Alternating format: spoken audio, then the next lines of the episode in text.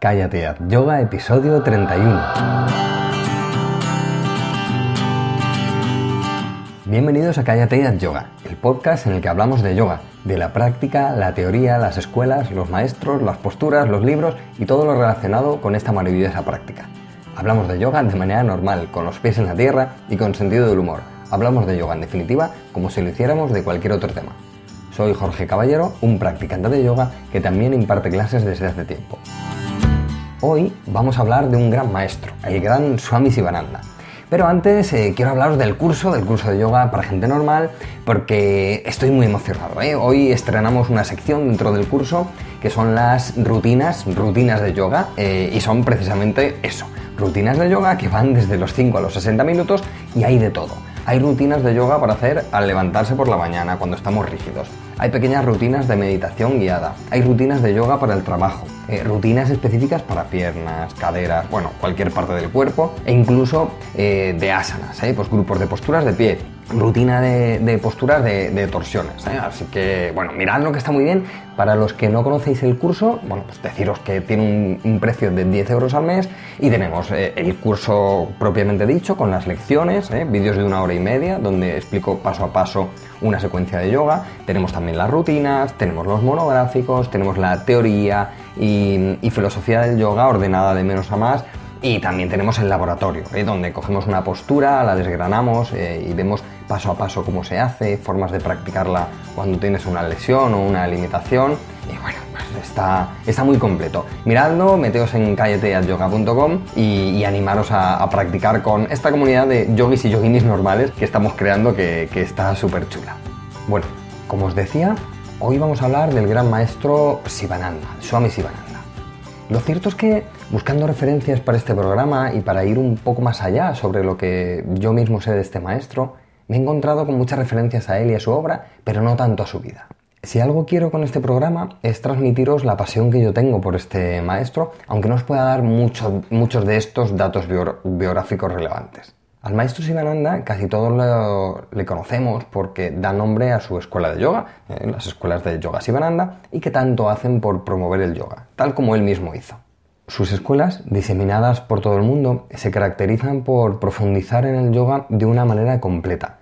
Si asistes a una de sus clases, no solo vas a hacer asanas y pranayama, sino que te hacen una inmersión completa en el yoga la meditación, el pensamiento positivo que tanto difundió el maestro, e incluso la alimentación y la medicina ayurvédica son sus peleas básicos y te impregnan de toda esta sabiduría del yoga. El maestro Sivananda nació en la India, en el estado de Tamil Nadu, el 8 de septiembre de 1887. Ya desde muy joven se interesó por el yoga, eh, siendo un ferviente practicante y estudiante de la disciplina. También Sivananda era doctor en medicina y se interesaba mucho por la aplicación terapéutica del yoga para la salud. Recuerdo que mi profesor me dijo una vez que había oído la siguiente frase y que creo que le define muy bien. Eh, dice que había oído. En la India se dice que Sivananda fue el último santo y que luego todos los demás son maestros.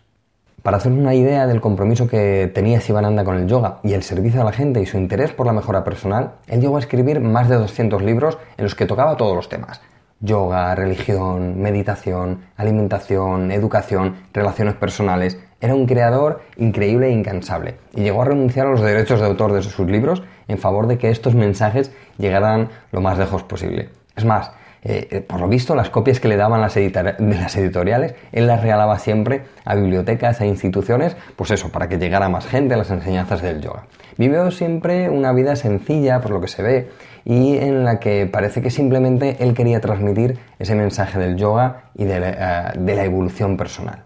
De hecho, en sus libros se refleja muy bien su estilo de, escritura y cómo, era él, ¿eh? súper directo al grano, muy profundo y a la vez muy claro, ¿eh? clarísimo. Su mensaje es potente y anima, y es algo que, lees y es que te apetece poner en acción. Además, son unos, unos textos muy prácticos, no solo se queda en la teoría, sino que continuamente te propone hacer cosas y te da alternativas para la mejora como ser humano en todos los ámbitos. En cuanto lees a Sivananda, te das cuenta de que el hombre quería dar, difundir y enseñar lo que sabía. Te das cuenta del profundo conocimiento que tenía del yoga, pero también del ser humano, de la mente y del comportamiento humano. Para ser un hombre de la India profunda de 1800, eh, todo lo que plantea en sus libros es 100% aplicable a la vida diaria de hoy. siempre encuentras algo útil en sus textos. No para, va diciendo frases que se te clavan como flechas en la mente, sin pausas. Se dirige al corazón y cuando terminas cada página quieres hacer algo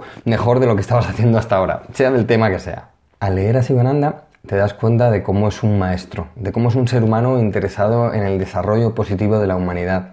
Es un espejo donde mirarse para mejorar y para ganar la humildad que muchas veces nos falta. Compararse con un maestro de este calibre enseña y purifica el ego. No en vano su mensaje ha llegado tan lejos y tan alto. Fijaos que él tenía un lema que se repite en todas sus escuelas. Ama, da, medita, purifícate y libérate. Me parece un gran lema.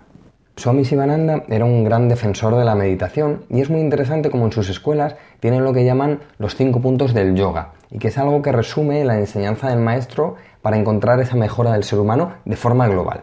Fijaos, estos cinco puntos son 1. Ejercicio adecuado por medio de las asanas. 2. Respiración adecuada por medio del pranayama. 3. Relajación adecuada por medio de savasana. 4 alimentación adecuada a través de una dieta sencilla y vegetariana. Y 5. Pensamiento positivo a través de la meditación, la calma mental y la eliminación de los pensamientos negativos, algo en lo que él insistía mucho en sus libros. Es interesante cómo este resumen, que está muy bien estructurado y siguiéndolo correctamente, daría en muchos casos un vuelco muy positivo en nuestras vidas. Es yoga, simplemente yoga, pero con una sencillísima línea que nos ayuda a avanzar como personas. Así era Semananda, como os decía antes, profundo, sencillo, directo al grano, directo al corazón. Creo que capta muy bien la esencia del maestro en su profundidad de impacto. Sus libros son la mayoría amplísimos textos, pero que poco a poco te va metiendo y guiando por tu conocimiento interior. Es de estos maestros que mm, a mí me, pueden, es con los que, mm, de los que más he aprendido y con los que más resuena mi capacidad, al menos mi capacidad para ver las cosas del mundo.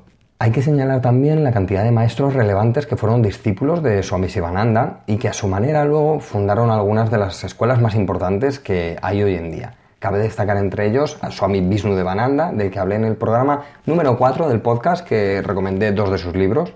Swami Satchidananda también, eh, que también hablé en el programa 21. Él es el fundador de Yogaville, una preciosa aldea construida en Virginia, en Estados Unidos, que se dedica a la enseñanza del yoga. Os voy a dejar enlaces de, estos dos eh, programas eh, en, las notas del podcast. E incluso enseñó al conocidísimo Krishnamurti y a Swami Satyananda. Tiene docenas de alumnos relevantes, la verdad. Así que vemos a través de sus libros y a través de sus alumnos su gran mensaje y su gran legado. Eh, es un mensaje de paz, un mensaje de revolución interior y un mensaje de acción, un mensaje de yoga y meditación de una vida sencilla de estudio del ser interior y que además transmitía a cada paso que daba, ¿eh? con su gratuita literatura espiritual, con sus clases, con sus consultas en medicina, lo hacía por todo por los demás y queda grabado en su vida y en su obra. Os recomiendo que no dudéis en compraros alguno de sus libros. Meteos donde, en la biblioteca donde vayáis, ya sea en internet o, física, y mirar porque seguro que en su catálogo tiene, tiene varios libros de Sivananda. Comprad el que más resuene con vosotros, ¿eh? el título que más resuene en ese momento. Os aseguro que cualquier libro de Sivananda nos va a dejar indiferentes y vais a sacar muchísimo provecho de lo que en él haya escrito. Yo destacaría, no obstante, cuatro de sus libros eh, uno es el, pensamiento y su poder, un gran texto. El segundo que os quiero recomendar es Caminos seguros para el éxito en la vida. Para mí el, mejor de, de, Sivananda y uno de los que más me ha, animado a hacer cosas. Eh, luego hay un gran clásico que se llama Senda Divina, que es un extracto de muchas de sus obras. Y bueno, eh, y su comentario a la Bhagavad Gita, también muy, muy interesante. Pero insisto, cualquier libro suyo que caiga en tus manos eh, te va a ayudar y te va a resultar alucinante. Os voy a dejar también un enlace a una página de un autor argentino, una página web, donde hay una biografía muy detallada de toda su vida, por si os interesa profundizar un poquito más ¿eh? en los detalles ya de, su día a día y cómo era él. Eh, yo quería presentaros al maestro, a los que no lo conocíais, y animaros a los que ya sabéis de él a retomar su lectura y, y ver su gran pasión por el tema. Y nada más, espero que me sigas acompañando en este pequeño y humilde viaje de yoga y que podamos seguir aprendiendo todos juntos porque al final ese es el objetivo del yoga y de la vida. Os espero en los comentarios de la web y os animo a apuntaros al curso de yoga y empecéis a practicar yoga en casa con esta pequeña comunidad de yogis y yoginis normales que estamos creando poco a poco en callateyatyoga.com. Nos escuchamos en el próximo episodio. Es todo por hoy. Ariom Tatsat.